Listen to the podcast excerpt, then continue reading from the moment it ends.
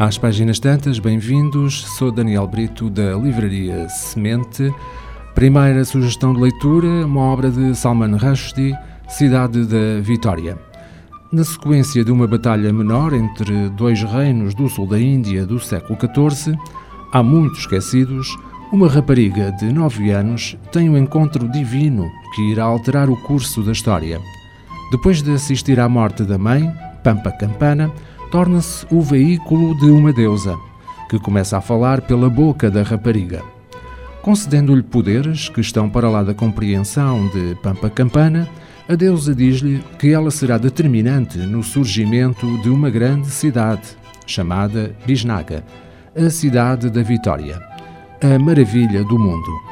Ao longo dos 250 anos subsequentes, a vida de Pampa Campana virá a estar profundamente interligada à da cidade de Bisnaga.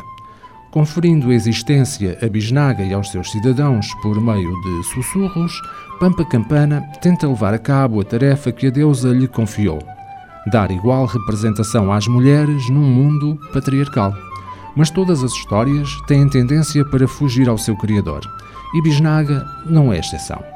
À medida que os anos passam, que os governantes surgem e desaparecem, que as batalhas são perdidas e ganhas e as fidelidades mudam, o próprio tecido de bisnaga torna-se uma tapeçaria cada vez mais complexa, com Pampa Campana no centro.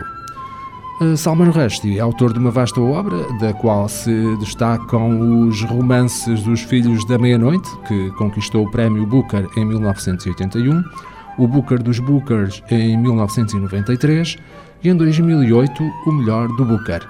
Outros títulos são Vergonha, os versículos satânicos, talvez a obra mais eh, emblemática e conhecida, O Último Suspiro do Moro e Quixote, todos eles finalistas do Prémio Booker.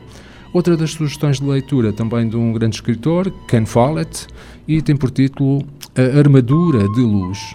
Ken Follett, um dos autores mais lidos em todo o mundo, regressa a Kingbridge com a história épica de uma revolução e uma galeria de personagens inesquecíveis.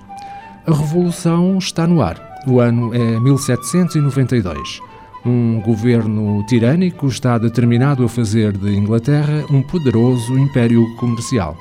Em França, Napoleão Bonaparte ascende ao poder e, com a discórdia ao rubro, os vizinhos dos franceses estão em alerta máximo.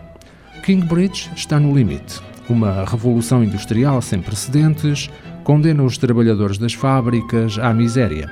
A modernização desenfreada, feita com novas e perigosas máquinas, está a tornar muitos empregos obsoletos e a destruir famílias. A tirania ameaça tudo, eh, e o futuro. À medida que um conflito internacional se aproxima, um pequeno grupo de habitantes de Kingsbridge, de que fazem parte a fiandeira Sal, o tecelão David e Kit, o inventivo e obstinado filho de Sal, definirá a luta de uma geração, enquanto combatem pela liberdade. De regresso ao universo de Os Pilares da Terra, A Armadura de Luz, este livro de Ken Follett, é um dos seus livros mais eh, ambiciosos. O autor eh, conta com mais de 178 milhões de exemplares vendidos, eh, que com ele completa o ciclo de mil anos de história e de histórias. As nossas sugestões de leitura: Clube da Vitória, de Salman Rushdie, edição Dom Quixote, A Armadura de Luz, de Ken Follett, edição Presença.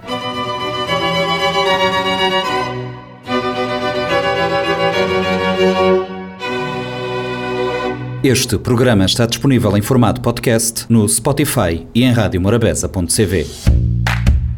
Um livro deve ser um machado que quebra o mar gelado em nós. Sempre imaginei que o paraíso fosse uma espécie de livraria. Livro, instrumento da liberdade e poder. O livro é um animal vivo. O mundo está cheio de livros fantásticos que ninguém lê. Kafka, Borges, Martin Claret, Aristóteles, Humberto Eco. Livros para todos. Livraria Semente. Avenida Fernando Ferreira Fortes, Mindelo.